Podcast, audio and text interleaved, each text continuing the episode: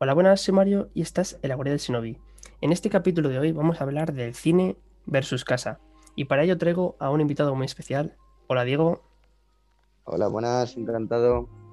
Y bueno, como os he comentado, eh, vamos a entrarnos en, las- en lo que son las películas, en, el que es- en lo que es el cine, porque si empezásemos a hablar de series, yo creo que esto eh, sería muy beneficioso para, los, para las plataformas de streaming y estar en casita. Exacto. Y yo creo que no, que no vamos a dar pie. Nos ceñiremos únicamente al ámbito cinematográfico Exacto. de Pues único bueno. visionado. Bien, pues para empezar vamos a hablar de tres pros y tres contras del cine. Si quieres puedes empezar tú, Diego, diciendo tus tres Eh, contras. Bien, bueno, antes de, de hablar de los contras, lo que sí me gustaría es hacer un poco eh, una especie de resumen, ¿no? De mm, esta gran dualidad, ¿no? que hay de tanto del cine a casa, sobre todo por eh, la gran, la gran cantidad de cosas buenas que nos ofrece cada una y a su vez cosas malas, ¿no? Eh, si te parece, empezamos con el cine o con casa o con directamente pros y contras de las Sí, vamos, empezamos uno a uno. Primero con el cine y luego ya después nos vamos a casa. Bien, perfecto. Pues el cine, ¿qué decir del cine? Esa gran industria que quiere sacarte el dinero y a la vez ofrecerte películas de gran calidad. Mm, yo le tengo un poco de amor-odio al cine, por el hecho de que yo me considero bastante cinéfilo, eh, pero en el sentido de películas antiguas, porque yo ahora mismo la verdad que me encantaría poder ir al cine a ver la cartelera que tienen, pero la verdad que mm, a día de hoy las películas que se hacen actualmente son muy malas y desde mi punto de vista no me gusta nada la cartelera actual que hay en los cines. Eh, Claro, eso- eso es un pequeño contra ¿no? que tiene que al fin y al cabo en el cine solo reproducen las películas que ahora mismo son más mainstream, ¿no? Exacto, es un buen punto, la verdad, que, lo- que lo hayas traído. Porque es verdad que el cine, cuando hablamos de cine, solo hablamos de cartelera. Bueno, ahora con esta época que estamos viviendo, es verdad que están eh, reestrenando películas, incluso Mm, sacando las películas a 4K, pero bueno, no vamos a entrar en este tema porque si no, mm. ya entraríamos en un tema de que por qué se estrenan otra vez películas que ya, por ejemplo, las puedes ver en, en tu casa. Mm, Claro, carecería un poco de sentido. claro. Vale, pues entonces tu primer contra es eso, que el cine eh, tampoco tiene películas que te llamen la atención, lo que es ir a, ir a la sala de cine. Mm, Vale, pues yo, por ejemplo, yendo a la sala de cine, una cosa que tampoco me gusta es el precio que se paga. Vamos, es un precio que me parece un poco abusivo, por lo menos aquí donde estamos, que estamos en León. Yo creo que es un poco abusivo teniendo en cuenta no la calidad, que la calidad es excelente, pero sin duda, ¿para qué te cobran tanto si luego después tienes anuncios y anuncios que a lo mejor te duran 15 minutos a gusto antes de que empiece la película? Es algo que no, no entiendo. Exacto. Exacto. No solo nos cuelan anuncios de manera directa a través de los trailers y todo eso, sino que a la hora de producir una propia película, los productores, eh, para conseguir eh, promoción y patrocinadores, ya de por sí nos meten de manera indirecta y. O sea, de manera indirecta y. No me sale la verdad la palabra. eh, como más. Que lo captas, como que lo ves pero sin verlo. No, me- no me calzas. sale la palabra, pero sí, bueno. Sí, subliminal. Parecido. Eso, subliminal. Esa es la palabra que no me salía. Nos lo meten de por sí la publicidad de manera subliminal, ¿no? Eh, pues la típica escena en la que está el protagonista en la Gran Manzana en Nueva York y todo lleno de carteles, de publicidad, ¿no? Por ejemplo. Sí, de Pero repente vamos, aparece no, de el manera, cartel. no de manera tan, De tan repente aparece el ¿no? cartel Pero, de- del protagonista que está en la manzana y le aparece un cartel de Avatar. Y tú, bueno, pues vale. Claro. Es como, eso es demasiado, demasiado cantoso, ¿no? Pero mm, hay muchas otras maneras a través de las cuales ya nos meten publicidad de manera subliminal. A mí lo cual me parece que es lo ideal, porque así no consumimos la publicidad directamente, pero sin embargo eh, el promocionador consigue lo que quiere, que es que tú te quedes con su producto. Claro. Entonces ya de por sí meterle mm, más publicidad eh, en las películas, en los trailers y al empezar la película, ya me parece excesivo, porque además yo recuerdo cuando yo era pequeño y iba al cine eh, que no había la gran cantidad de anuncios que había a día de hoy. O sea, yo creo que se- eh, a medida que pasa el tiempo lo están intentando implementar aún más. Exacto. Y encima los anuncios que había, que yo recuerdo, bueno, incluso que hay ahora, pero los anuncios en su mayoría son trailers. Y ahora, por ejemplo, lo que debería ser son trailers. Yo es lo que digo, yo soy el primero que me encanta ver trailers, porque digo, guau, qué películas van a estrenar a ver, que me interesan. Pero es que luego me meten un anuncio de una clínica dental y me quedo como, pues vale, Sí. pues muy bien.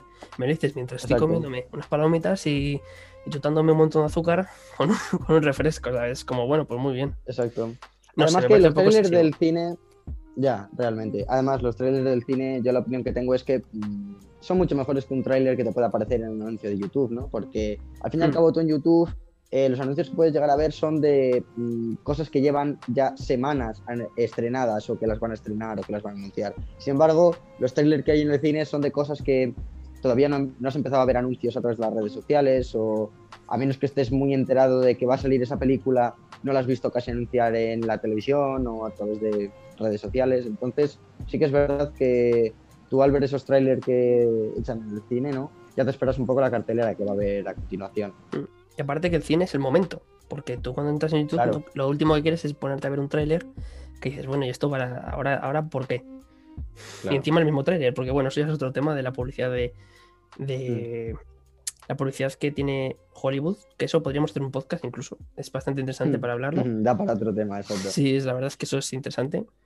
Y bueno, si eso pasamos a otro contra, que yo le saco al cine, Sí. que es eh, la gente incívica. Vamos, yo sí algo que odio de ir al cine es Sí. cuando de repente estás viendo la última película de Star Wars, bueno, aunque son todas un poco... no vamos a hablar de las películas de Sí, Star Wars las últimas, exacto. pero vamos. eh, Eso da estás- también para otro eso da para otro tema y muy, muy importante. Pero vamos, cuando estás viendo tu película tranquilamente o que llevas esperando muchísimo, por ejemplo, me pasó con la película de Los Increíbles 2, que Sí. yo fui muy fan de la primera y estaba esperando la segunda como se ganas. Pues bueno, Pues de repente fue entrar a la película y ver a un montón de críos que, a ver, lo entiendo, es una película para, ni- para niños sobre todo, que para meterles en el mundo de, de los increíbles Sí. que no han visto la primera, vale, está bien. Pero una cosa es esa y otra cosa es que los típicos cumpleaños que lleva la madre a siete chavales, 12, te los meten en una fila y encima justo te tocan delante. En la, en la fila Pero yo delante. creo que yo creo que hay algo peor que eso, porque mira, te voy a tener que rebatir ese argumento por el hecho de que tú mismo lo has dicho, es un cumpleaños de niños que al fin y al cabo son pequeños y un niño dentro de mm, lo bien o lo mal educado que puede estar, un niño verdaderamente no es consciente de el molesta que hace, porque al fin y al cabo está en cumpleaños, está eufórico, eh, no es del todo consciente de lo que está bien o de lo que está mal, entonces claro, su madre Sí. les lleva en un cumpleaños y si son niños de 8 o 9 años, pues todavía no tienen la conciencia suficiente como para decir, "Mm, estoy molestando en el cine. Pero a mí verdaderamente me jode mucho más la gente que tiene la suficiente conciencia y sin embargo se porta como niños de 8 o 9 años. Porque yo a una sala de cine y un niño de, o sea, un grupo de niños de 9 o 8 años me molesta, me parece mal, pero a su vez es comprensible porque al fin y al cabo tienen esa edad. O sea, en cierto sentido se les puede justificar. Lo Sí. peor, y lo que a mí verdaderamente me parece mucho peor, es la gente que les dobla la edad a esos niños y sin embargo se comportan peor que ellos. Yo fíjate, Porque más que nada, ya no tienen no me edad para hacer tanto- esas tonterías. no me refiero tanto a los niños como tal, sino por ejemplo a los padres que les llevan para decirles, bueno, pues ahí les dejo una hora o dos horas, eh, les dejo Mm. aparcados muy a gusto y luego sin duda los padres les dices, eh, por favor, que están haciendo ruido, por ejemplo, que está levantando, que es normal que un niño se levante y pasan olímpicamente todo. Ya yo creo que estaría donde, donde estás comentando tú, que esa gente que les dobla la edad y que luego parecen más, más, ¿cómo se dice? Más, más, Más niños que los propios niños. Ya. Y sí, eso pasa. Y luego después ya no hablemos de, de ¿cómo se dice? De los grupos de amigos que van para pasar el rato porque luego ves que no les interesa ni la película y se ponen a estar, pues ya no voy a decir dando patadas, porque bueno. Tampoco No, son pero tan- al fin y al cabo, mm, a mí lo que verdaderamente me consuela de esas situaciones es pensar, mira, mm, estarás sin prestarle atención a la película y lo único que me molesta es que me estás molestando al fin y al cabo. Pero en cierto modo mm, me alegro, me alegro de que esa persona esté ahí en el cine dando por culo porque eh, ha pagado una pastizal por ver una peli que ni está viendo, ni está disfrutando y encima le van a echar. O sea, peor para él, porque es el que se está gastando el dinero. O sea, la verdad es que es un poco, no sé, como una pequeña satisfacción que tiene el saber que esas personas dan por culo, que por lo menos, al igual que tú, han pagado algo que no están disfrutando. Y que esa es otra, la figura del acomodador que antes echaba a los incívicos de, de la sala. Mm. ¿Qué ha pasado con eso? O sea, ahora parece que les da igual. Es, entra, bueno, has pagado tus No solo les da casi, igual, sino que pff, algunos están ya muy hasta los cojones. Y de hecho yo tuve una mala, Sí. muy mala experiencia viendo una película, Insidious 6 creo que era. Película malísima, por cierto, me quedé casi dormido. Y me acuerdo que yo estaba en un cumpleaños con unos amigos y la verdad es que mm, nosotros pues no sabíamos muy bien qué película ver, sí que nos gustaba si, hombre, nos gusta el cine de temática de terror y tal. Y Insidious no es que nos gustara mucho, pero dijimos, bueno, vamos a verla, que al final no nos gustó, ¿no? Pero sí que estuvimos durante toda la película mm, bastante callados, o sea, Como mucho, alguno que se aburría estuvo mirando el móvil, pero mm, con el brillo bajo y sin molestar. La verdad que no hablamos ninguno. Pero sin embargo, delante nuestro ocupábamos toda una fila, éramos bastantes. Y no llegamos a hacer, o sea, no llegamos a molestar. Pero delante nuestro había eh, también ocupando una fila entera, que era también un cumpleaños. Eran chavales además algo más pequeños que nosotros. Y me acuerdo que estaban molestando increíblemente, o sea, no paraban de dar por culo y, una experiencia muy mala. Y recuerdo que vino un acomodador a llamarnos la atención y me llamó la atención a mí y me sentó atrás. Me dijo que me levantara muy amablemente y que me fuera para atrás para dejar de molestar a los que estaban viendo la película. Cuando yo la verdad ni, ni siquiera estaba hablando con nadie, porque además me había sentado al lado de alguien que no conocía muy bien del cumpleaños y no estaba ni hablando y me vinieron y me apartaron para atrás. Y entre que no podía hablar con nadie y la película me estaba aburriendo, me acuerdo que me quedé dormido. Pues vaya también. Vaya. Así que me, me, Qué buena me anécdota, la verdad. bastante, la verdad. Sí, sí. Y ahora Anécdota mira, curiosa. Enlazando con eso, eh, no sé cómo te quedaste dormido, porque para mí otro de los grandes contras que en el cine es el excesivo ruido con el que ponen sobre todo la música. Vamos. eh, y ya no hablemos de las salas con Atmos, porque es que te- Uf, es a mí me, que, me levanta el sitio. Es que a mí me pega no. unos sustos cada dos por tres. Sí, la verdad esos que las salas Atmos están muy bien. Claro, o sea, pero es demasiado ruido para mí. Los altavoces, si estuviesen un pelín más bajos, o sobre todo si mm, configurasen mejor la Claro. pista de audio con respecto a la pista de música, es que hay veces que los ese actores no se les oye nada. diferencia casa, tú no puedes regular el volumen, exacto. Claro, y a mí me parece un poquito excesivo a veces el ruido que tienen las salas de cine. Pero bueno, eso ya es un poco. Mm. Es por sacar otro contra más. Sí, yo más de una vez he estado en el cine y inconscientemente me he puesto a buscar el mando para bajarle el volumen, la verdad. Tengo que admitirlo.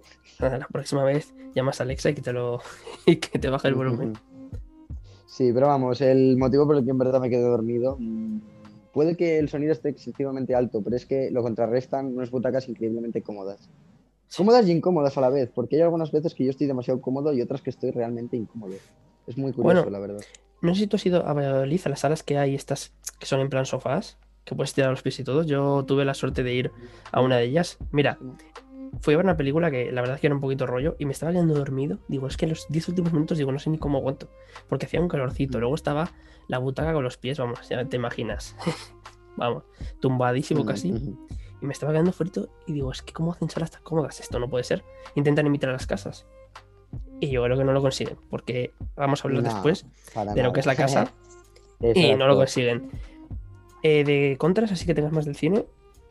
Eh, ¿Quieres pues sí, comentar? mira, alguno más antes de entrar a hablar sobre la casa o los pros del cine y todo eso. Sobre los pros, un- ahora sería, ¿eh? Un aspecto, sí, un aspecto muy importante que no me gusta o nada del cine, o sea, ya independientemente de la situación actual por COVID, porque Sí. yo no he ido al cine desde toda esta Mm, situación, tampoco.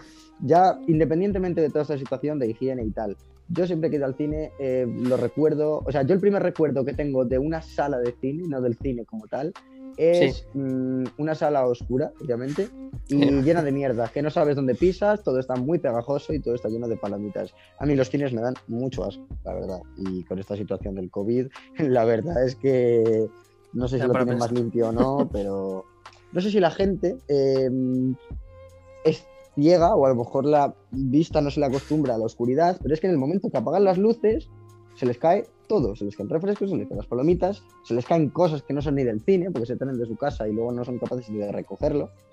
O sea, yo creo que la gente mm, no deja los tuppers ahí porque les necesita, pero si pudiera dejarles, les dejaba. Yo creo que eso es como los anuncios. entiendo, la verdad.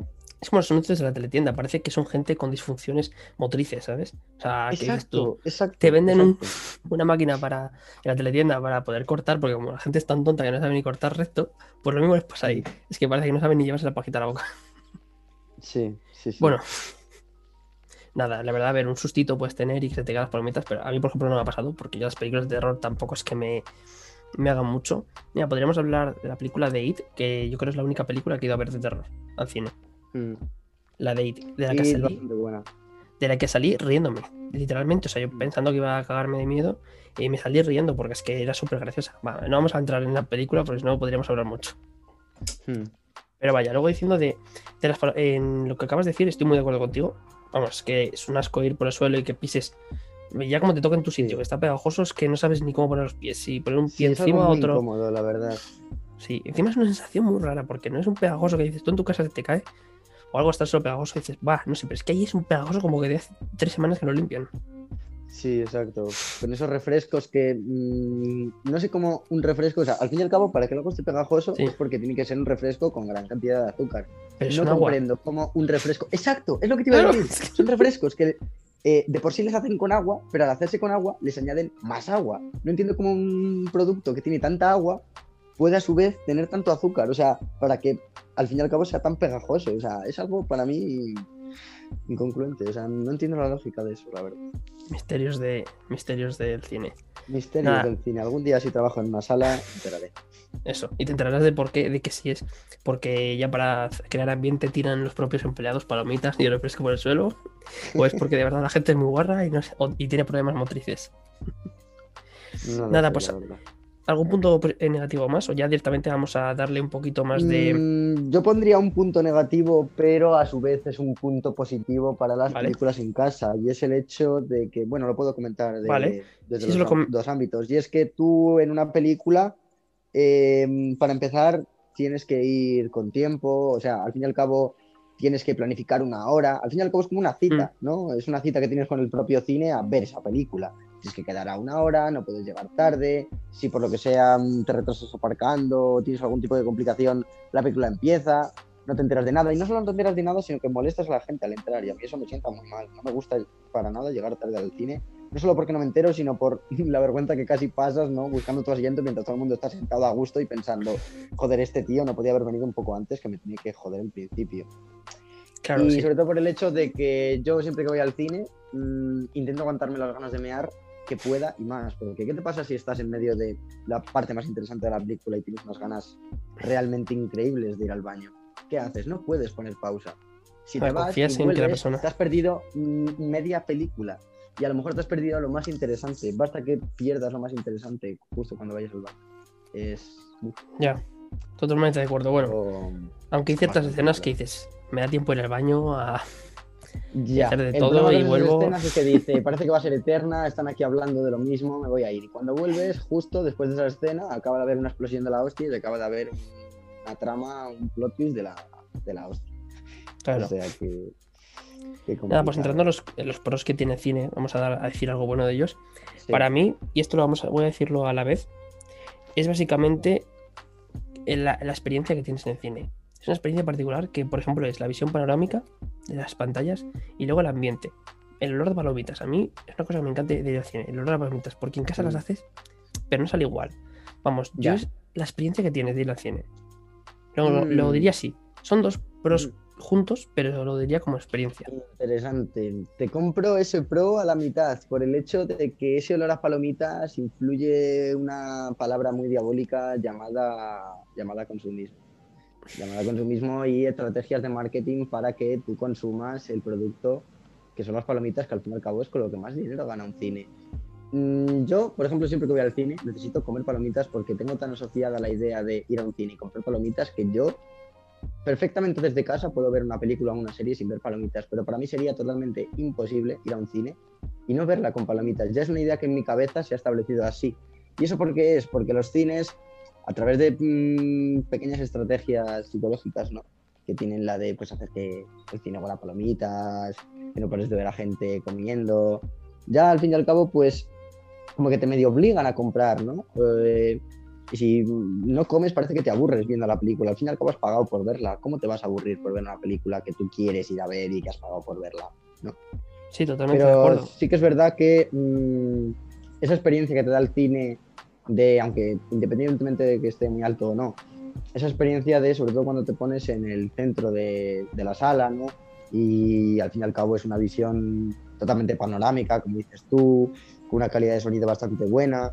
Y lo más importante, la película ni se traba, ni de repente pierde calidad a mitad. Bueno, eso, Em, eso lo hablaremos en los contras de, de- de estar en casa. Exacto. Exacto, Y- exacto, exacto. Nada, y al final lo mismo, eh, hablando de experiencia, otra cosa de experiencia, que bueno, esto, este punto yo creo que tú incluso sacarías que es un, un contra, en el sentido de que para mí lo bueno del cine es que vas a ver películas de estreno. Es verdad que las películas Mm. de estreno te pueden gustar más o menos, o el cine ha derivado en algo que es, vamos, una basura o, o, o maravilloso, eso de, para ahí de gustos. Mm. Pero es verdad que hablando antes de la sala de cine y segundo donde te sitúes, es como vayas a ver una película de estreno que estás esperando muchísimo y te toque sentarte en la primera fila. Uf, Ese punto no lo hemos tratado y yo creo que es muy me ha importante. pasado, me ha pasado. Yo por suerte no, porque siempre he sido desde el- de los que cuando ha salido la, la preventa de entradas, la he hecho cuanto antes, para coger el mejor sitio Mm. posible. Lo bueno es que a mí me gusta sentarme un poco de lo que es la mitad para adelante. Entonces, bueno, nunca suele estar tan llenos ahí. Pero lo que es la mitad para atrás, ese punto intermedio entre, entre la mitad y atrás, suele estar bastante lleno. Y como no tengas un poco de ojo, te quedas sin sitio. Exacto.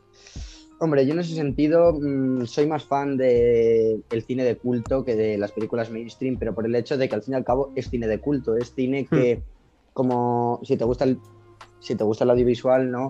Son películas que tienes que conocer y que tienes que admirar, no por el hecho de que no, esto como es una película de culto te tiene que gustar por cojones. No, a mí hay muchas películas de culto que no me gustan. Claro, Pero a que sería otro tema muy importante. de- Claro. Otro tema muy importante y que daría para otro, para otro podcast. Sí. que Sí, las sí. películas de culto, si de verdad son necesarias, es decir, si de verdad es es necesario decir, esta película es de culto y no se la puede criticar nada y te la tienes que ver sí o sí, y le tiene que gustar a todo el mundo. Eso Hmm. sería un tema bastante interesante. Exacto, pero bueno, sin desviarme mucho del tema, yo aunque por ejemplo sea más fan de las películas de culto, sí que he esperado grandes películas en salas de cine y sí que he valorado la, la decisión de qué hago. Espero que esta película al cabo de un par de meses de salir en el cine esté en internet y pueda verla a través de alguna plataforma de streaming o similar o a través de un método menos legal. O voy a verla al cine. Y sí que hay veces que en determinadas películas me merece la pena ir al cine solo por la experiencia de, de verla en una sala de cine, ¿no? Lo que hablabas tú de ese ambiente, ese olor a palomitas, esa, esa experiencia completa, ¿no? Que te ofrece el cine. Pero claro, la cosa es que, que esté, que esté haya asientos libres, que Claro. no esté muy abarrotada la sala y que no te toque gente que en verdad se la Sí. pena que sea una película de estreno o no. Porque verdaderamente hay gente que va a ver una película porque de verdad quiere ver una película y dice, vale, llevo esperando esta película mucho tiempo, voy a ir a verla al cine. Y luego está la gente que dice, vamos al cine y dice, venga, vale. Dice, ¿cuál película vemos? No hay ninguna que me guste, pues venga, esta misma. Hay gente que va al Y cine para hacer la típica foto, la típica foto de la, Sí. de la portada, de, o sea, de la portada, del título de la película, le hace una foto y, y la pone en Instagram y dice, he visto esta película. Sí. Como pasó, por ejemplo, con la película de tanto la de Endgame como la de Infinity War, las dos, es que pasó lo mismo. Sí. O sea, yo he visto mucha gente que ha ido a Mm. verla que digo, es que esta gente no le gusta el cine Marvel y no se ha visto ninguna en su vida, pero va a estar a verla porque está de moda. Exacto. Que hablando de Endgame, Exacto. fui a verla dos veces encima, al cine, seguidas. Pues son Casi. muchas ganas, muchas ganas. Nada, Pero pues ahora bueno, sí, mm, Si te parece, pasamos Ah, a lo a ya. último, lo último que quería comentar acerca de los estrenos a través de un pro de las películas es que mm, a mí lo que sí que me gusta es que, mm, en su justa medida, me gusta, es que mm, esos productores, ¿no? que al fin y al cabo mm, no se dejan de ganar la vida ¿no? con una película, eh, al fin y al cabo pues reciban ese sustento que tienen para comer, ¿no? que ya suficiente sustento tienen en verdad, porque mucha gente habla de no, no pirateréis, pobrecitos productores de cine. Sí, pobrecitos productores de cine que viven desde sus mansiones, ¿no? Hollywood. Pero sí que es verdad que mm, al fin y al cabo, si estás metido un poco en esta industria y al igual que tú, si haces cine independiente, te gustaría que tus obras mm, sean admiradas como algo profesional y que debes ser, mm, no sé, Sí, recompensado por ello. valorado, val- Valorado, sí. en, en una unidad monetaria, ¿no? Pues si a ti te gusta como, si a ti como eh, creador independiente te gustaría que tuviera un valor monetario tu obra audiovisual, ¿por qué no alguien que sí está forrado y no necesita ese- esa unidad monetaria, ¿no? Por lo que han Sí. creado. Pero al fin y al cabo siempre, siempre es gratificante, ¿no? Que, que una película recaude fondos al fin y al cabo por el hecho de saber, ¿no? El- lo que ha triunfado esa película o no. O sea, Sí. piensa una- en películas como Star Wars, ¿no? Que al fin y al cabo cuando salió la primera de todas, sí, o sea, la franquicia ha ganado mucho dinero desde entonces, pero ¿qué hubiera pasado si esa película en sus inicios de lanzamiento en el cine no hubiera tenido ningún tipo de, de fama o solamente se hubiera hecho famosa una vez que se hubiera mm, retransmitido a través de internet? Igual los creadores, al no recibir el suficiente fondo como para seguir creando, no hubieran seguido con la saga, ¿no? Es un punto Claro. importante. Sí, y luego un mensaje que hay que lanzar es que si te gusta el cine y quieres que el cine sea una industria fuerte, apóyalo. No seas tan hipócrita de luego después Exacto. piratearlo y andar diciendo es que el cine no vale para nada, eh, no, no hacen películas buenas porque tal. Pero claro, esas películas hay que pagarlas. Y eso sería igual, por Claro. ejemplo, que las series. Eh, esto es un tema importante y mira, vamos, a- si eso vamos a hacer un paréntesis para lanzar un mensaje que es Mm. eh, si te gusta una serie, una película, no seas tan hipócrita de no verla y luego te andes quejando de que no, por ejemplo, uy, han puesto poco dinero para hacer estos efectos especiales, me parece muy mal. Claro, pero si no te has visto el capítulo Exacto. anterior y lo has pagado tú, es como decir, pero ¿cómo se puede ser tan hipócrita de decir eso? Eso, por ejemplo, pasó mucho con Juego de Tronos, si te das cuenta. Juego de Tronos Mm. es una serie que se ha hecho muy famosa, pero no porque todo el mundo la viese a través de HBO, no, no, no. La Mm. mayor parte de la gente la veía a través de, de películas, eh, o sea, de, ¿cómo se dice? De plataformas piratas. Vamos, claramente es Mm. la. Yo creo que es. No me atrevería a decir si es la serie más pirateada, pero casi. Mucha Claro, gente pero decía. es lo que tiene, ¿no? Eh, al fin y al cabo las series, lo que comparten con las películas, vamos, lo único que diría yo que puede compartir una serie con una película es con las sagas de películas, tipo, vamos a ir a lo más conocido, ¿no? Tipo Harry Potter, Señor de los Anillos, Star Wars o similares. Sí, Juegos del Hambre, mm, Piratas del Caribe. Al fin y al cabo son franquicias que tienen una línea argumental, al igual que en una serie. Entonces, claro, tú también Sí, te que pones a mirar eh, la primera película de, mm, yo qué sé, por poner un ejemplo, Piratas del Caribe, tú te pones a admirar la calidad audiovisual de, y los efectos especiales de esa peli- la primera película en comparación con la última película. Pues a lo largo del transcurso de todas esas películas que ha habido por el medio, ha habido gente que ha ido al cine, ha habido gente que ha pagado por ver esas películas. Es ese dinero que ha recaudado la franquicia de Piratas del Caribe, por poner el ejemplo, lo que hace que esa última película sea mejor. Al igual que si tú empiezas a ver una serie que todo el mundo te recomienda, porque dices, buenísima, es buenísima, y lo empiezas a ver, ves el primer episodio, ves el piloto y dices, vaya mierda, es el piloto. Pero luego ves el segundo episodio o ves el resto y dices, joder, esto mola. Pues claro que mola. El piloto es un episodio que se saca sin presupuesto para ver si a la productora le gusta. Una vez que le gusta y le da el ok, ya se hacen series increíbles. Entonces es por lo que hay que apoyar esos pilotos. Hay que. Al igual, vamos, pilotos y en este caso que estamos hablando de cine, ¿no? Eh, Sí, la el equivalente película. a el piloto, claro, el equivalente a- de un piloto, el piloto de una serie a una película sería pues una película que acaba de surgir y, y no, y al fin y al cabo dices, pues la quiero ver, pero como no le quiero dar dinero a esos cabrones, pues la veo por internet. Luego la ves por internet y al salir la saga dices, es que no me gusta la saga. Normal que no te guste. Si no No te gusta que- Eso pasa, por ejemplo, vamos a decir con Harry Potter. Cuando se estrena Harry Potter, la primera película ya, Mm. se, ya se estrena con miras a hacer la saga entera. Porque, vamos, Hmm, los libros ya había bastantes. Y ya se dice, bueno, pues vamos a hacer la saga entera. Y entonces, o sea, claro, si la primera película hubiera sido un fracaso, yo creo que las siguientes Mm. hubieran sido bastante. mm, con un nivel. hubieran sido producidas con un nivel bastante más bajo. Incluso si, si se llegan a producir, porque yo, yo incluso creo que no se hubieran producido. Vamos, nos hubiéramos quedado sin esa Yo creo que se de. produjeron saga. por el hecho de mm, cómo triunfó a través de, o sea, a través de los libros. los libros. Al cabo era una saga de libros que ya triunfó. Sí, Tú pero una sola saga del Pero no es lo mismo. que no esté basada en libros. Es imposible encontrar, es, o al menos muy difícil encontrar una saga de películas eh, famosa que no esté basada en una novela. Es- Pero no es lo mismo el libro que la novela. Y ahí, por ejemplo, puedes ver lo que hay mucha gente Claro. que, que Harry Potter no le gusta Harry Potter de películas. Y le gusta Harry Potter Claro. de las novelas. O al contrario, Claro, mucha claro. gente que conoce Harry Potter solo por las películas, sabe que existen las novelas, pero no se las va a ver en su vida. claro, y claro, a mí ahí me también- pasa con algunas. Al final son industrias distintas, es decir, las dos cosas se hacen de una manera para que guste a un público u otro. El público de las películas no vas a Mm. meterle eh, conversaciones súper largas, como puede ser un libro, o por ejemplo, lo que es la, eh, ¿cómo se dice? la descripción de los detalles, no se la vas a poner Sí. al dedillo como un libro. Entonces yo creo que es un poco Y distinto. no solo, no solo diálogos monótonos y. y Sí. Ay, no me ha salido.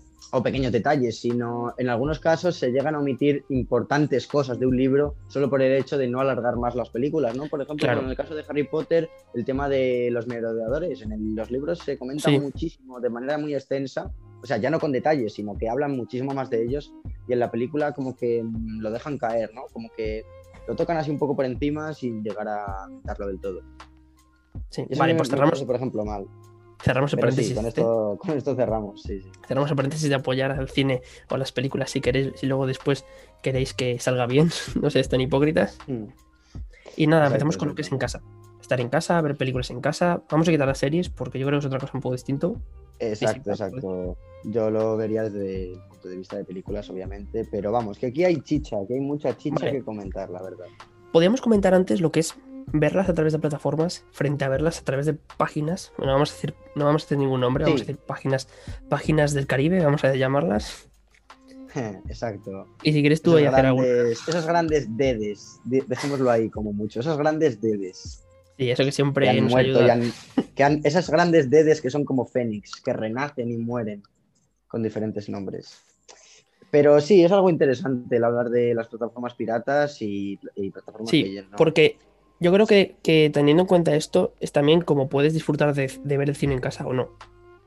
Porque no es lo mismo también ver una película a través de una página de estas o verlo a través de una página, eh, o sea, de una plataforma de streaming. Sobre todo ahora que se están que están las plataformas de streaming, que hace unos años tampoco existían, que es otro tema. Pero Claro. bueno, no vamos a entrar en que hace unos años no estaba.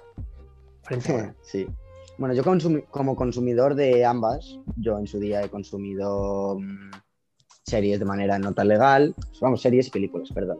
Y la verdad que yo siempre tenía esa opinión de que, mm, ¿por qué pagar a una plataforma online de pago cuando lo puedo encontrar gratis? Sí, me salen ocho anuncios de Daniela, te quiere conocer, pero la veo gratis, al fin y al cabo, ¿no? Pero es que esa es la misma mentalidad que la gente pone a la hora de ir al cine, ¿no? De decir, Claro, ¿por qué voy a ir al cine si le echan gratis? Bueno, en el cine tú pagas por verle una calidad audiovisual increíble. Tú desde casa lo ves, eh, no solo te aparecen 80 virus y 80 Daniela te quiere conocer, eh, a través de plataformas pirata la conexión no es buena, la calidad es muy mala, en muchas ocasiones si es una película muy reciente, eh, la, la película está en screener, ¿no? Sí, o la típica película. mala. la típica película que encuentras en chino y subtitulada en chino, con el audio en español. Sí, Y luego después, bueno, esas son una rayada de películas. No, eh, no, con eso no o quiero que decir solo, que. audio- solo hay audio latino. Exacto. Pero en ese sentido, yo ahora mismo actualmente consumo, consumo películas a través de plataformas más legales, ¿no?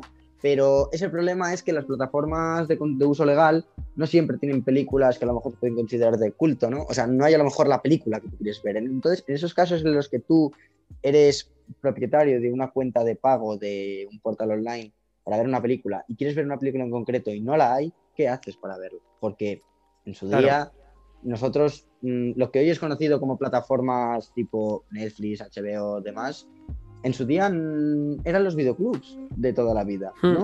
Tú ibas al videoclub y buscabas la película y si no la tenían, pues te jodías, pero al fin y al cabo ahora estamos en una en un momento de internet, ¿no? Que está mucho más avanzado y puedes tener todo a tu alcance. Entonces, yo siempre que he querido ver una determinada película y no la he encontrado en plataformas muy comunes, siempre la he tenido que buscar de manera online y la verdad que yo siempre me pregunto cómo podía vivir sin tener plataformas. Claro, y ahí también es una cosa importante. Yo, por ejemplo, me pasa un poco como a ti, o sea, ahí estoy totalmente, totalmente de acuerdo en que yo una, durante una época tuve la época de voy a ver películas de culto, que todo el mundo dice que las vea, eh, Mm. y no puedo quedarme sin verlas, y de repente decía, es que ¿dónde la veo?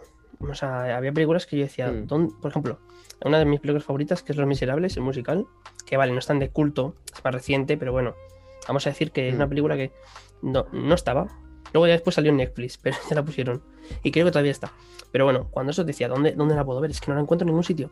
Y sobre todo Claro. pasa, esta película es reciente, pero vale, podrías decir, vete a una tienda y la compras la película y la tienes para ti. Vale, eso sí. Hmm. Por ejemplo, ¿qué pasa con películas de hace la tira de años que es que no están ni en DVD para comprarlas? Es que no están ya ni, en- ni en Claro. cinta. Claro, es una cosa que dices, ¿dónde, ¿dónde la encuentro? Si no me la ponen en ninguna plataforma, en digital no existe. Exacto. Y gracias yo creo que a, a las plataformas han hecho que esas películas estén y que mucha gente diga, bueno, pues jolín, si yo, si yo apoyo el cine, pues lo apoyaré pagando una suscripción. Una cosa que también me molesta mucho de las plataformas tipo, bueno, de este tipo, es el Sí, hecho puedes de nombrarlas, ¿eh? Porque vamos a nombrarlas igualmente. Sí, exactamente, pero bueno, cualquier plataforma, no las nombro por el hecho de que hay miles, ¿no? Al fin y al cabo está Netflix, Amazon Prime, HBO, eh, Disney Plus Disney Plus. 80 80 mil más, ¿no? Sí. Entonces, el problema con estas es que mm, algunas, por ejemplo, tipo Netflix, eh, solamente tienen en cartelera, por así decirlo, películas que son tendencia o que a lo mejor creen que van a consumir más, porque al fin y al cabo Netflix, o sea, no son hermanitas de la calidad, Netflix están Claro. para ganar dinero. Entonces, ¿cómo van a ganar dinero? ¿Teniendo películas que saben que nadie va a ver o teniendo películas que saben que son lo que todo el mundo quiere ver? O sea, me pasó con el caso del Padrino. Yo el Padrino es una película que me la he visto mil veces y me la voy a Sí. seguir viendo otras mil veces. A mí me gusta poder guardar una película que a lo mejor no veo hasta dentro de tres meses, aunque no la vea, pero me gusta tenerla ahí guardada. Porque a lo mejor llega un día en el que digo, me apetece volver a ver el Padrino. Me quiero ver el padrino. Y de repente me encuentro con la sorpresa de que la han quitado. ¿Por qué? Porque al parecer no la veía suficiente gente. O sea, se supone que mm, el beneficio que proporciona una plataforma de, de contenido audiovisual a través de Internet, en diferencia con el cine, es que tú puedes ver películas que ya no están en cartelera, ¿no? Entonces, Sí. si en el cine solamente puedes ver lo más actualizado, ¿por qué Netflix hace eso? ¿Por qué Netflix se está intentando convertir en un cine, poniendo solamente lo que es más actual o que puede tener más tirón? Pero también que- habría que hablar la de la estrategia que están teniendo de hacer películas originales. Que eso después lo vamos a hablar, ya después de que hablemos de todo esto. Eh, que eso está cambiando un poco lo que son las reglas del juego. De lo que es el cine y lo que es en casa y que la línea al final es, vamos, es ínfima. La línea que existe entre estar en, estar- ir a una sala de cine o estar en tu casa. Pero vamos, yo creo que, que, bueno, opino lo mismo que tú, de que hay clásicos que no se podrían ver de otra manera. O sea, es verdad. Pero, Mm. por ejemplo, ahí es donde Disney, por ejemplo, eh, su plataforma ahora tiene clásicos que dices tú, es que, vamos, no sabía ni que existían. O películas que a lo mejor has visto una vez en tu vida, no sabes ni qué es Disney y de Ujú. repente la ves ahí. eh, y te das sor- sorprendido de que, jolín, por fin es una plataforma que puedo ver clásicos. Mm. Y como son suyos, claro, bueno, tienen la cosa. clásicos un poco modificados, ¿no? Porque Sí, bueno. Disney Plus, por ejemplo, no la tengo, pero sí que he oído que ha habido una gran polémica con el hecho de que Disney Plus, como ahora tienen tantos ojos encima, ¿no? Con el tema de family friendly, Sí, que no hagan nada que sea ofensivo. Yo sí que he oído que mm, hay algunas películas de clásicos, de dibujos animados, que a lo mejor tenían escenas que podían ser ofensivas para determinados colectivos y que han sido retiradas de, de la plataforma Disney Plus por el hecho de que no quieren que los niños lo veamos. A ver, comprendo que una escena... de eso una es otro tema también, ¿eh? El tema pero- políticamente correcto. Buf. Aunque no sea políticamente hablamos. correcto, no deja de ser la obra original, ¿no? Claro. Es como que. Es como si en una obra de Shakespeare omiten una escena porque es demasiado sangrienta. Mm, Vale, lo es, pero al fin y al cabo es ficción, es. Hombre, también hay esa polémica de que al ser una película que está, al ser dirigida para niños, ¿no? Lo que haces es adoctrinarles en esa mentalidad. Mm, No tiene por qué, porque al fin y al que cabo, eh, un niño ve una película de cómo entrenar a tu dragón y a él le gusta y le va, en cierta manera, a enseñarle valores de la amistad y de cuidar a un Claro. amigo. Pero el niño no se imagina que va a tener un dragón. O sea, sí, se lo puede imaginar, pero sabe que no lo va a tener. ¿sabes? A ver, pero mira, es que son cosas que no se pueden mirar con los ojos de hoy en día o del pasado. Y incluso ahora, por ejemplo, del dragón. eh, no sé en qué año salió la primera película de cómo entrenar a tu dragón. Pero es que si ves, por ejemplo, la tónica que ha tenido de la primera a la última, es muy distinta. El Sí. mismo hecho, por ejemplo, de que los dragones han pasado de ser algo que se. como es una. un vehículo, un medio, algo, una mascota, tal, a ser como algo más, incluso. Y yo creo que hoy en día cogerías la película de cómo entrenar a tu dragón, se la presentas a mucha gente y te dirían, ay, es que esa película hace- hay maltrato hacia los dragones, ¿sabes? Sí, exacto. Siempre tienen que ver el Es que ¿dónde está la línea de lo que, de lo que es políticamente correcto y lo que no es? exacto. Mm, no sé. O sea, que me lo digan a mí. Eso es otro tema que yo creo que no vamos a entrar porque si no sería muy largo, ¿eh? Sí, Y ya vamos a pasar directamente a hablar de los pros y contras, sí, directamente. porque si no, Mm, bien, si te parece, empiezo yo con un montón Sí, de con- pros que tengo acerca. Vale. porque La verdad es que estoy bastante a favor de mm, ver películas en casa. Eh, bueno, lo más conocido por todos, y me imagino que lo que más gente estará de acuerdo, es en temas como, mm, como comenté antes, que era una contra en el cine. eh, tú no tienes una hora concreta para ponerte a ver la película. Tú no tienes que ir arreglado, al fin y al cabo, a tu salón. Eh, te pones la película cuando quieras, vas al salón de tu casa como quieras, puedes comer lo que quieras sin tener que gastarte dinero en el cine, en comer esas palomitas. Y lo más importante de todo, lo vas a reproducir tú y vas a poder configurar tú la película a tu gusto. Si lo quieres ver con cascos, si lo quieres oír con el sistema de doble surround que tienes en tu casa, si lo quieres oír con los altavoces de la televisión, Mm, puedes configurar, que hay gente que es muy maniática y le gusta configurar el brillo y el contraste de la pantalla. Pues si lo quieres hacer, lo haces. Mm, si quieres hacer una pausa porque te han el timbre o quieres ir al baño, la haces. Es una, es una comodidad y un placer que al fin y al cabo el cine no te lo proporciona, ¿no? Esa no solo comodidad de poder hacer lo que quieres, sino la privacidad y la intimidad de estar en tu casa y de no molestar a nadie. Porque, ¿qué pasaría con toda esta gente que va al cine a molestar? ¿Qué pasaría si esa gente pudiera disponer de ese servicio en su casa? Que en vez de ir al cine y dar por culo, lo harían desde su casa, desde donde no molestan a nadie. Entonces, al fin y al cabo, esto beneficia a ese tipo de gente que se la perde el aire del cine, porque si quiere una película la puede ver en su casa sin molestar a nadie. ¿No? Ese es un gran punto a favor que yo tengo acerca de pues, plataformas online. La verdad que es interesante. Sí, no, la verdad es que ahí tienes, tienes toda la razón. Al final, como dices, lo, lo mejor que es. Vamos, donde más cómodo vas a estar es en tu casa, con tu batamanta, viendo tu, viendo tu película ahí clásica y disfrutándola, parándola cuando quieras, volviéndole a dar para atrás para ver pequeños detalles que en el cine no te darías cuenta tampoco. Y yo sé, por ejemplo, Sobre todo mis- maratones. Bueno, eso ya, eso también es. sí. bueno, eso da. Aunque lo he intentado, sí, lo he intentado copiar el cine. El cine, por ejemplo, lo, está, lo estaba intentando Mm. copiar de hacer maratones. Sobre todo a raíz de un estreno te ponen. hay que, hay que hacerlo desde el punto de vista de que tienes que, mm, Que parar. un poco en el pasado, ¿no? O sea, tú no es físicamente imposible hacer un maratón en el cine, ¿por qué? Porque a menos que hagan un maratón de algo antiguo no lo puedes hacer. Tú si quieres ver una saga enteramente en el cine, tienen que pasar años. En cambio tú, para verlo desde tu casa, sí que también tienen que pasar años, tienes que esperar a que salgan todas esas películas, pero te la puedes tragar de golpe si te la ¿sabes? Claro, y puedes es un parar la punto ir interesante. ir al baño cuando quieras. Es un punto muy importante. También. Nada, yo por ejemplo un pro que tengo es eh, las plataformas de streaming, es decir, que lo que hemos comentado un poco antes, que todas las plataformas de streaming tienen muchas películas y es cierto Sí, que la variedad. se repiten muchísimo en unas plataformas u otras, pero también decir que esas que suelen suele haber bastante variedad, sobre todo a raíz de que está Disney Disney Plus, eh, hay películas que si no las encontrabas antes en Netflix te vas a, o sea, no, no tenías manera, por ejemplo, eso, las películas de Disney, creo que menos Piratas Mm. del Caribe y alguna por ahí suelta más, es muy difícil haberlas visto en otro sitio, que no fuera comprándola.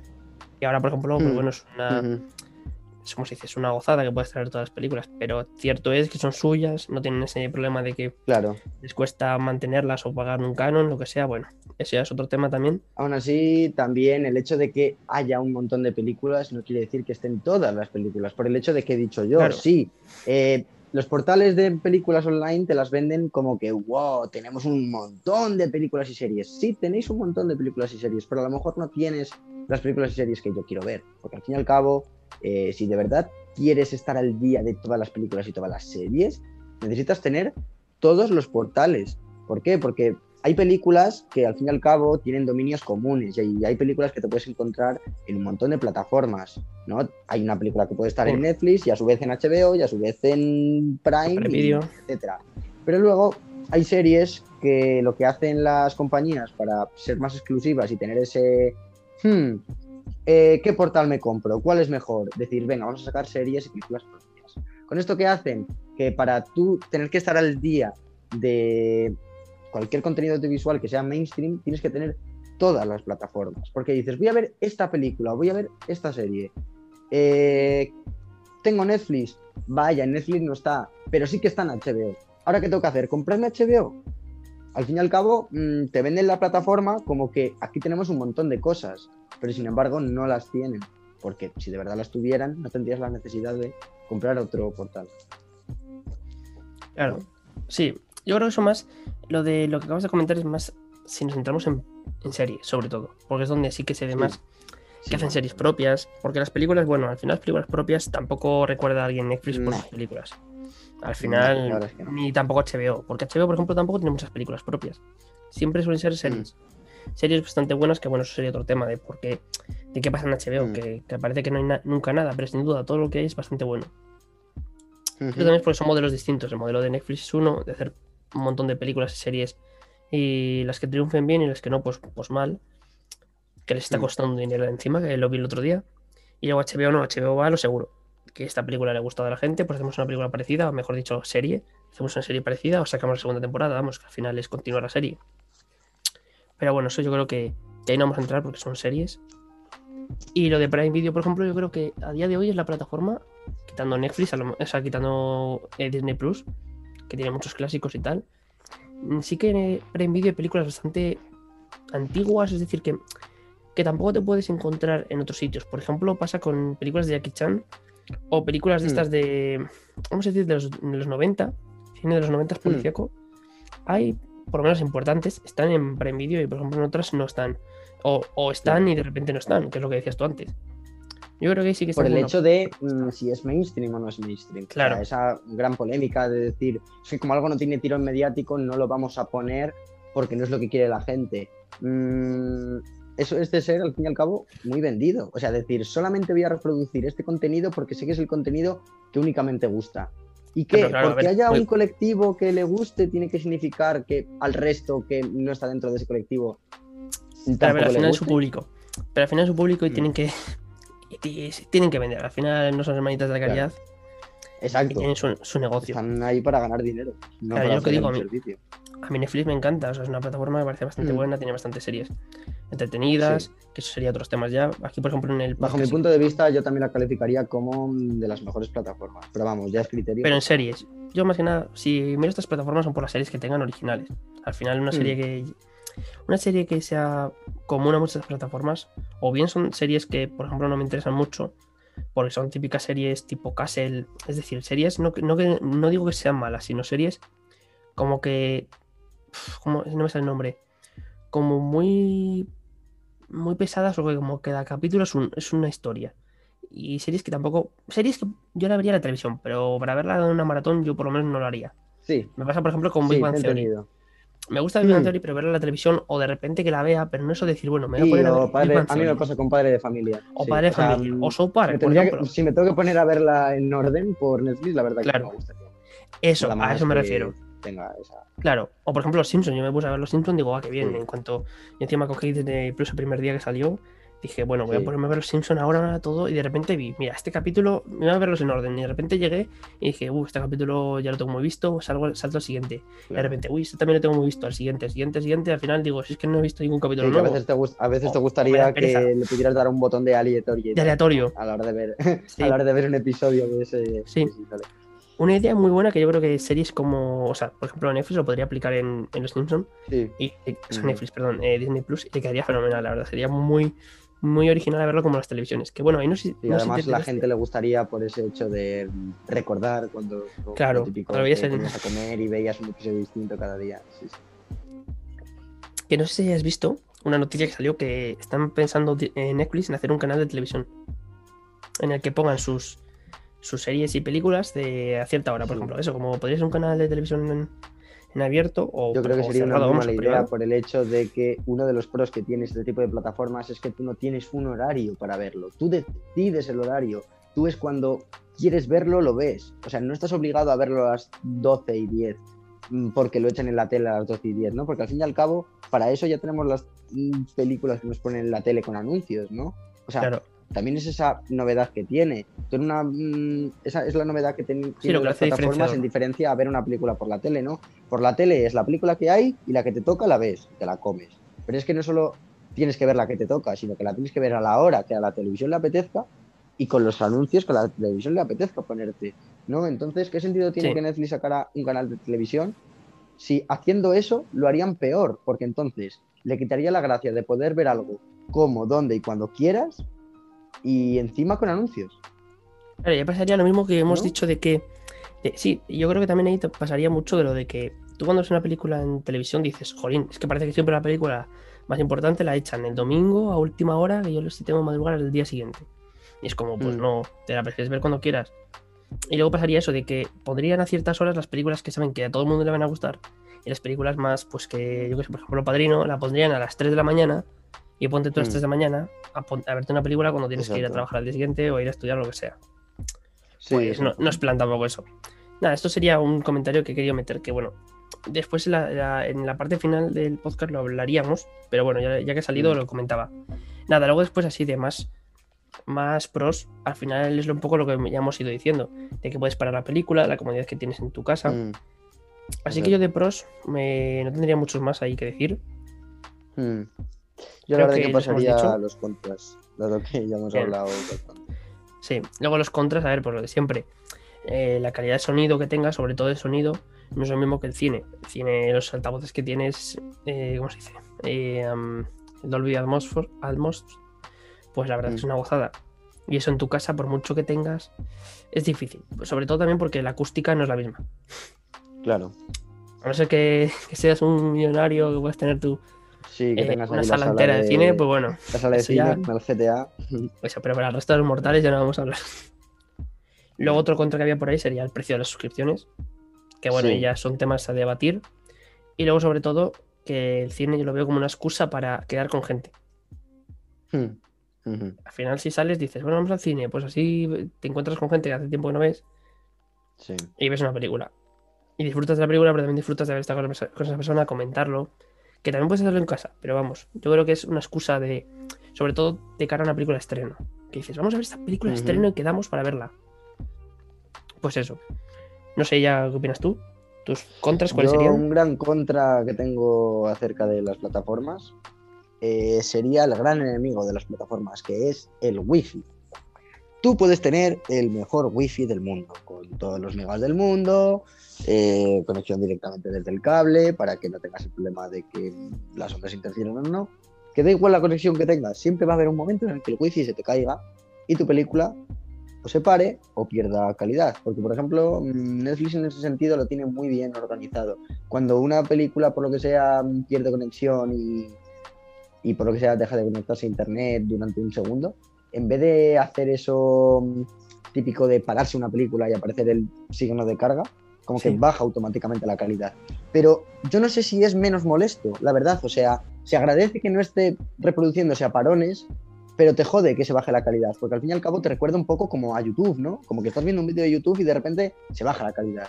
Es una cosa que me fastidia bastante, ¿no? Mm, Yo no sabría de decir que, si- que es bueno o malo. Necesitas tener, claro, una conexión a internet bastante buena, ¿no? Para poder para poder disfrutar de una película sin muchas interrupciones, ¿no? Mm. Y no ya bastante buena, bastante estable sobre todo. Claro. Que no tengas exacto, exacto. El problema de que, de que si tienes muchos megas, lo, estás viendo una película 4K y de repente Mm. está eh, tu madre viendo una película de Disney a 4K también y de repente se te va toda la, toda la conexión.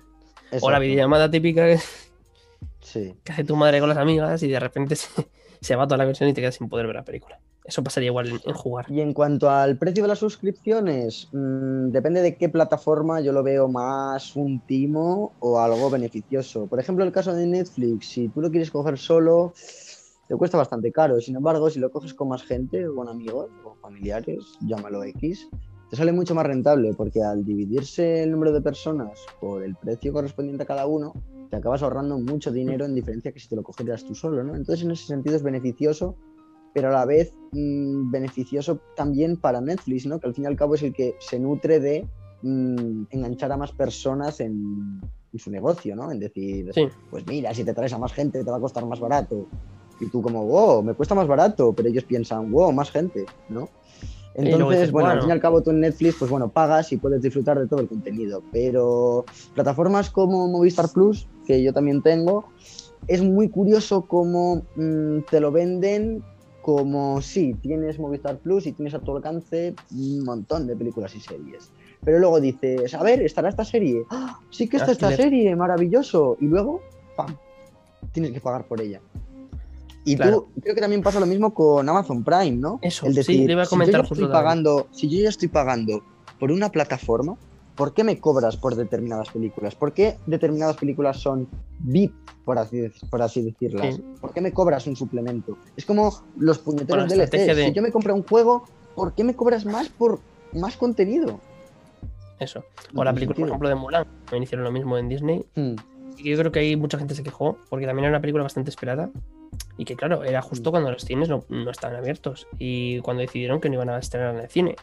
Mucha gente que a lo mejor quería Claro. verla y dice, ver, Bueno, tampoco voy pero a comprar. en ese sentido mm, se puede justificar el hecho de que, bueno, la ponemos de pago, pero porque la acabamos de estrenar. Pero que lo hagan con Mm. una película súper antigua de, mm, yo qué sé, de 2006. Una película de 2006 que es súper famosa, está en una plataforma online. La Pero, por ejemplo, en Prime Video no tú pasa has eso. ¿eh? pagado esa plataforma y luego te cobran por ver esa película. Pero ahí tengo un poco que, que- que decirte que no, decir lo contrario, porque por ejemplo en Prime Video eh, no pasa. Son más, por ejemplo, películas de alquiler, pero películas de, de alquiler de estreno. Es decir, que están en alquiler en cualquier plataforma Claro. y que también dicen, bueno, pues si quieres verla, si quieres ver esta película, por ejemplo, pasa con el Joker. La película del Joker Mm. que todavía no ha salido para poder eh, difundirla a través de todas las plataformas, sino que solo es de alquiler. Y te la ponen ahí para que puedas verla por alquiler. Pasaba, por ejemplo, con Bohemian Rhapsody, Mm. que estaba en Prime Video. eh, yo me acuerdo de verla en alquiler y ahora hace poco la pasaron ya a verla en, en ¿cómo se dice? En la plataforma por, por suscripción. O sea, Mm. cuando, se- cuando caduca lo que es la, el periodo de alquiler. No sé si me entiendes. Ahí también, yo es que Sí. Movistar lo desconozco cómo funciona. Por eso no quiero entrar ahí tampoco. Mm, De manera similar, tú pagas obviamente por la suscripción mensual en la que tú tienes acceso a, al igual que cualquier otra plataforma, tienes acceso a películas y series, pero hay determinadas películas y series que tienes que pagar un plus a mayores para verlas. Vale, pues si no es un buen punto, la verdad. Que te sigan cobrando más por todo, que dices tú, bueno, o eh, también yo creo que rompe un poco la ilusión de decir, bueno, voy a verme esta película, que, que bien, o de repente lo que, lo que dijiste antes del padrino, que bien, voy a Mm. cogerme Netflix, o ahora que tengo tiempo voy a, voy a verme la película del padrino que estaba en Netflix, y de repente pones y Mm. no está. La han quitado y tú. Han quitado pues la no, saga. No puede ser esto. Ah, y un No punto puede ser. importante que se me acaba de ocurrir como contra, y es muy curioso. eh, mira, eh, cuando quitaron el padrino, además que quitaron todas de golpe, estaban las tres, y me jodió. Pero me acaba de venir a la mente una cosa muy importante, y es que hay las plataformas, ¿no? Para que puedan tener ese derecho a poder poner X películas en su plataforma, tienen que comprar los derechos, ¿no? ¿Qué pasa? Sí. Que muchas veces las plataformas quieren quieren reproducir películas y series que saben que tienen tirón mediático, pero como les cuesta demasiado dinero, las compran a medias, por así decirlo. Ahora lo voy a explicar. Em, tú quieres ver una serie, pongamos Hora de Aventuras, por ejemplo, que es un ejemplo que me jode mucho. Quieres ver Hora de Aventuras a través de, de, de manera legal y a través de alguna plataforma. Y te enteras de que en Netflix eh, aparece Hora de Aventuras como título que se puede visionar. Pero luego, después de que tú compras Netflix, descubres que sí, efectivamente está la serie de Hora de Aventuras. Pero solo está la temporada 5 y 6. Que yo digo, vale, me parece lógico que a lo mejor solo estén, yo qué sé, las tres primeras temporadas o que no estén todas. Pero ¿qué puto sentido tiene que compres una película o una serie mm, que han puesto eh, temporada 5 y temporada 6? Si quieres comprar solo algunas temporadas, compra las primeras. Que por ejemplo pasa con Animales Sí, con- Fantásticos. Está o toda con la saga de. Harry Potter. Me parece. O South Park, exacto. Eh, Harry Potter, está la saga entera, me parece maravilloso. Pero luego, de las dos últimas películas que ha habido de Animales Fantásticos, solo está la segunda. ¿Por qué está solo la segunda y no la primera? O sea, ¿no es más lógico que si quieres comprar una, pongas la primera? Que a lo mejor te jodes y no puedes ver la segunda, vale. Pero por lo menos alguien que quiere empezar a verse esa saga, mm, disfruta de una continuidad. Imagínate que la saga de Harry Potter, ¿vale? Las nueve películas o ocho, Sí, solo estuviese las tres últimas. Sí, es como si estuviera mm, la 1, la 2, la 5 y la 7. Mm, ¿Alguien se puede poner a verlas? No, porque no va a seguir una continuidad. O sea, yo sí tengo que disponer de un número limitado de películas de una totalidad, prefiero tenerlas ordenadas. O sea, aunque me quede sin ver la mitad, pero por lo menos veo esa mitad sabiendo qué es lo que pasa. Tú imagínate ver una saga de películas y que te quite las de medio, no te enteras de nada. Y te haces spoiler a ti mismo es un punto que la verdad que me fastidia mucho, ¿no? Que por el hecho de ahorrar dinero y a su vez querer tener, no sé, repercusión, mmm, compren películas o una saga de películas, pero eh, sin comprar su totalidad, para poder permitirse decir, pues mira, tengo esta película o esta serie, pero no la tengo del todo, ¿no? Eh, Sí. Es, es bastante. Sí, yo creo que eso, podemos hablar más de la parte de películas porque lo que hemos comentado, si nos metiésemos en series podríamos andar discutiendo un montón, sobre, Sí, bueno, más que eso. discutiendo entre nosotros, sería soltando, eh, ¿cómo, se diría, cómo se dice? Reproches contra Netflix de por qué, o Netflix, Sí. quien dice Netflix dice cualquiera, ¿eh? Dice Exacto, cualquiera. exacto. No queremos aquí hablar más de Netflix, eh, sino de por qué tienen South Park en las últimas temporadas y no tienen la, Sí. la maravillosa que es temporada que es la primera. Sí, Y sí tienen Sí, los episodios más destacados. Pero a mí también Sí. quien me dice que a lo mejor de esos episodios destacados no están cogidos por ellos, porque son los que, por ejemplo, mm, Claro, van más de acorde con su opinan, filosofía de... Claro. Exacto, ya, ya sé si, no sé si me entiendes por dónde Exacto. quiero ir. Sí, si a lo mejor son los episodios mm, que se. Esos son episodios que, sobre todo, South Park es una serie sátira. Pues a lo mejor tienen episodios que. O, sea, o los episodios de esas temporadas que no les parezca políticamente correcto, los quitan y solo te ponen los que a ellos les consideran. Por eso es un Mm. poco como decir, "Pf, ¿por qué haces eso? O sea, la cosa es que lo que yo no entiendo es, no entiendo el contrato que tendrán eh, con Comedy Central para hacer, para poner eh, Mm. en el caso de South Park. Y aquí estoy haciendo lo mal porque me estoy yendo a series, pero bueno. Pero Mm. ¿por qué narices tienes? Las, dos, las últimas temporadas, vale, es lógico. Son temporadas nuevas, los contratos son más nuevos, vale, bien. Pero, nada, pero ¿por qué después tienes de la temporada 1 y 2, tienes solamente dos episodios? Mm, No sé si el contrato será porque va por episodios, va por ciertos episodios, a decir que es un contrato a medida, no sé, yo ahí lo desconozco. Pero sí que donde más Joribia es en serie, en películas, y ya ciñéndonos al guion de que estamos hablando de las películas, del cine, ujú, eh, Joribia, lo del tema de, por ejemplo, verte verte en Disney Plus esto todo Marvel y que de repente te falten las películas de Spider-Man, porque las películas de Spider-Man, como también lo tiene Sony, las distribuyen Claro. por otras. Eh, Las, las distribuyen ahora, creo que están, o por lo menos, no- creo que ahora no están en ningún sitio, pero si mal no recuerdo, estaban en Netflix. Pero encima es eso, Mm, Bueno, en Netflix la pasa primera. una cosa muy curiosa y es que está la primera y la tercera, pero la segunda no. ¿ves? Eso, Pobre Octopus. Le han hecho bullying. No, le quiero. no se entiende. Pero bueno, ellas son cosas que encima era mejor que la segunda. Pero bueno, pero ves, es otra, es otra cosa igual. A lo mejor la segunda, como es tan buena, o como que más gente la quiere ver, eh, tienen, tienen, un, ¿cómo se dice? Tienen un precio más alto y no las quiere, y no les sale rentable a lo mejor tener la Exacto. plataforma.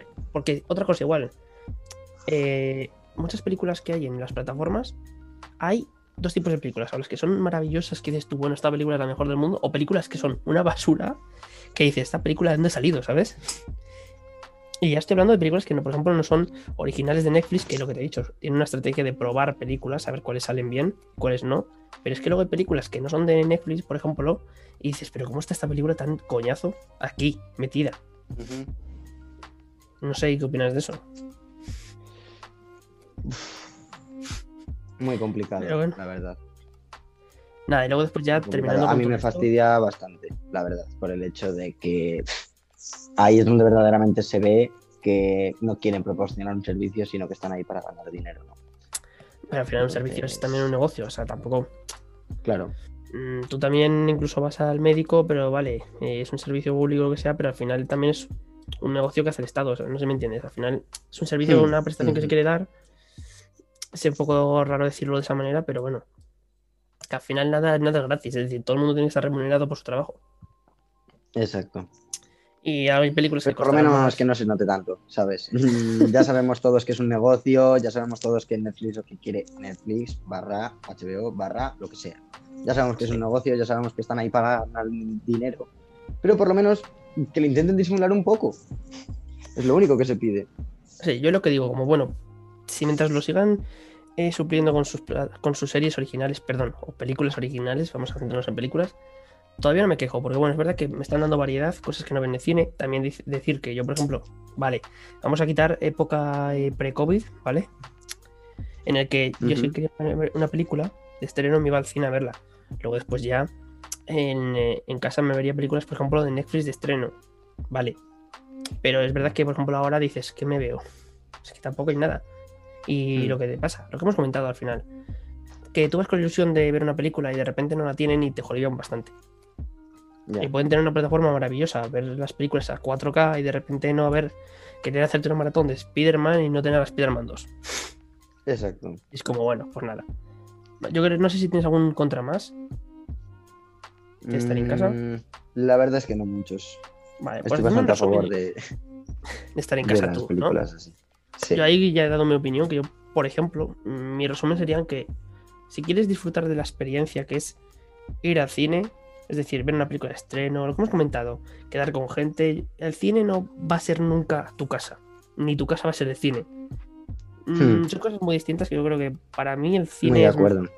es mejor para... Yo al cine voy para ver estrenos y en casa estoy para verme películas que ya me he visto o por ejemplo hacerme maratones o para, para ver series sobre todo, pero en- centrándonos en, centrándonos en películas, eh, todas tienen sus pros y sus contras. También pasa que yo me voy a ver una película en el cine, eh, si la disfruto después me la veo en casa y estoy súper a gusto. Es decir, me la veo en casa, eh, me la pongo en 1080 o 4K incluso, con Hmm, con, yo qué sé, con, con mis- con mi hamburguesa que me he pedido, tranquilamente de Hmm. chill.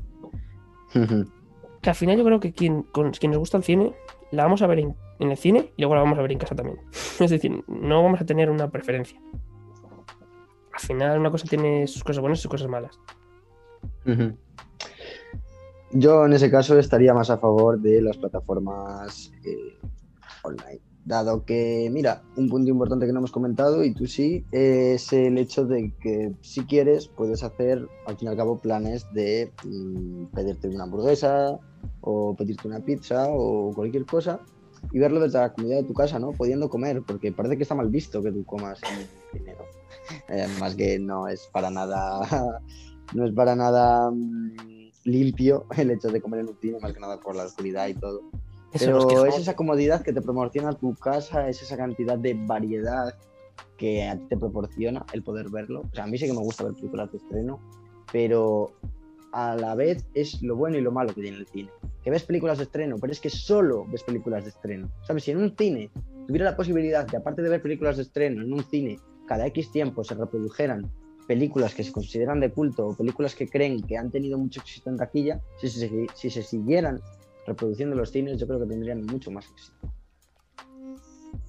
Sí, yo creo que ahí es cada. Yo creo que hay para gustos colores también, como quien dice. Hmm. Y el cine es para ver películas de estreno, pero claro, mm, yo por ejemplo, si me pongo en el papel de- de- del cine, no se me saldría muy poco rentable poner películas que hayan sido ya muy vistas y que la gente no va a ir a verlas. Pero también, por ejemplo, desde mi punto de vista como cinefilo, pues querría que estuviese, pero tampoco, porque yo es decir, yo a ver, para verme Mm. esa película me la veo en casa, una película que he visto. Porque es muy difícil que al final oye, vais, a, vais a juntar un montón de gente, tus amigos y tal, y vayas a verla y digas, vamos a ver esta película que es de, de, de, de, qué sé, del Pacino y tal, eh, Hmm. Y te van a decir, pues yo no quiero ver eso, tampoco voy a quedar para ver eso, no voy a pagar para ver eso si puedo, por ejemplo, verla en casa, porque la tengo en Netflix. Pues ya ahí es un punto que, bueno, y ahora, eh, si te parece, para, para cerrar el podcast, una de las Sí. últimas noticias también que ha salido es que HBO, eh, como no sé si sabes que HBO es de Warner, o Warner es de HBO, y no queda muy claro, o por lo menos Sí, tienen, esa- tienen parte de, ¿cómo se dice? Tienen parte empresarial conjunta, Sí, Eh, y van a estrenar-. Claro, y van a estrenar lo que es todas las películas de Warner de 2021 están confirmadas que van a salir en HBO. Y en Uf. Estados Unidos HBO se llama HBO Max. No sé, vale. Y van a pasar a que tanto en Europa como en Latinoamérica, HBO va a pasar a ser HBO Max también. Claro. Eh, ahí ya quedará a ver si es el mismo precio, si es más caro, más barato. Bueno, más barato no creo. Pero vamos, ya ahí se, se verá. Eso tampoco podemos decir más, porque tampoco han confirmado mucho más. O por lo menos yo no tengo constancia ahora de, de que hayan comunicado mucho más. Así que, por ejemplo, la que va a salir dentro de poco es la de Wonder Woman, que tenía previsto salir ahora a finales de, de año. Y al final, nada, al final se ha confirmado que va a salir en HBO y va a ser la primera. Bueno, miento, en HBO Max. Y va a ser la primera con la que se estrene esta nueva etapa de Hmm. HBO. Y, y digo etapa, digo etapa porque mm, es una tendencia que no sé si me da miedo o me alegro de, por ello, que es que las películas de estreno te las metan en, en tu casa y a través de estas plataformas. Es Mm. decir, mm, lo hemos visto con el ejemplo de Mulan. Una película de estreno que mucha gente quería verla, la quiere ver en su... ¿Cómo se dice? La quiere ver en, en el cine, por lo que hemos dicho, por querer ir a ver un estreno, bueno, lo que sea. Y de repente dices, bueno, es el día de estreno, pero ¿qué pasa? Me la han puesto solo en Disney Plus. Y encima no es que sea Disney Plus que digas pagas solamente ver la película, no, es que tienes que tener la suscripción de, Disney que... Plus Exacto. Más luego, la, más luego la- el precio de la película. Yo creo que es donde han patinado un poquito o se han arriesgado, que también es una prueba, porque bueno, son los primeros que lo hicieron, en poner esa película de servicio complementario a lo que es el servicio de Plus. Ujú. Plus. Mm, por ejemplo, HBO, o sea, sí, HBO dice que no, que van a ponerlas el día 1 que salgan, tanto va- se prevé, menos Wonder Woman, se prevé que las otras salgan tanto en el cine como en casa. Es decir, el mismo día que salgan en el cine, también sale en tu casa. Por eso digo, es un poco, me da un poco de miedo por decir, ¿para qué voy a ir a verla en el cine si la puedo ver en casa? Ya. Claro, y puede hacer que, los, que las salas de cine como las conocemos desaparezcan. Mm, yo creo que es una tendencia que es un poco, no voy a decir lógica, pero vamos, un poco esperable. Que al final Ya. los servicios de streaming o que la gente desde su casa también teniendo en cuenta de que es todo el desplazamiento que tengas que hacer de... Y más aún con esta época, por ejemplo, de COVID, el juntarte con Hmm. gente. O por ejemplo, el tener que... El no tener un sitio eh, adecuado para ver la película. Al final hace que la gente prefiera ver todo en su casa. Hmm. Y esta cosa... Y más ahora que cosa- se implementan cosas como Netflix Party y algo parecido Claro. que se puede Sí. hacer como salas y sesiones de Netflix que se reproduce a la vez y de todo. Sí. Ya por ejemplo Disney también va a estrenar una película que, bueno, la última película de Pixar, la de Soul, no sé si, has visto el tráiler. Mm, creo que sí, pero Es que ha pasado un poco- ha pasado un poco por el encima, ¿eh? Ha pasado un poquito por encima del tráiler, no se le ha dado mucho bombo. Eh, la verdad yo tengo bastante ganas de verlas, de verla la película. Y se va a estrenar solamente en Disney Plus. Y sin duda es una película de Pixar que como podría haber sido Los Increíbles o podría haber sido Coco. Uf. O sea, que tiene un, un calibre importante. No es que digas una película secundaria o hay menos. No, no. Es una película de Pixar, con todas sus letras. Hmm. Mm, Me parece extraño, o sea, extraño, es decir, mm, ¿por qué, por ejemplo, Mulan la estrenaron de esa manera y ahora la otra la estrenan así? Mm, No sé, yo creo que más que nada han aprendido un poco de- del error que cometieron, de, bueno, sobre todo han escuchado las críticas y por eso van a hacerla en la plataforma. Veremos a ver qué tal va este año con todo esto. Hmm. No sé tú qué opinión tienes de viendo. todo, de todo ello. Mm, en general, el tema de los estrenos online, yo creo que lo están haciendo un poco mm, a través de, no sé, como que están un poco experimentando, ¿no? A ver eh, si triunfa, si va a funcionar de la misma manera, porque al fin y al cabo, mm, ahora mismo todas estas empresas están intentando innovar acerca de cómo consumimos eh, un producto audiovisual y están un poco como a tientas, a tientas, ¿no? De decir, bueno, a ver cómo sucede esto, cómo acaba desarrollándose y, y es complicado, es complicado determinarlo porque, no sé, se va a ir viendo, ¿no? Pasa como con el ejemplo de YouTube y Twitch, ¿no? Que parecía que nunca se iba a conseguir superar a YouTube y sin embargo ahí está Twitch, ¿no? Como plataforma de streaming, eh, dándole bastante por saco. Entonces, mm, no sabía decir acerca de tampoco de cómo se va a desarrollar el, tema de, de películas y estrenos a través de plataformas, ¿no? Porque intentan como abarcar ese todo, ¿no? Ese, pues venga, pues ahora Netflix va a sacar un canal de tele, pues ahora Disney Plus quiere sacar estrenos únicamente a través de sus plataformas, en vez de en el cine, entonces ya se verá cómo se va desarrollando todo. Sí, Pero que bueno, por mi parte parece- yo creo que sí que hemos llegado a tocar más o menos todos los temas. De los Sí, yo creo que ya lo que es el tema de este podcast ya estaría más que. Vamos, Sí, hemos sacado hasta, hasta- que hemos sacado hasta reivindicaciones anti, anti Mm. películas del Caribe. Le hemos sacado también. eh, le hemos, hemos- les hemos pinchado también a las plataformas.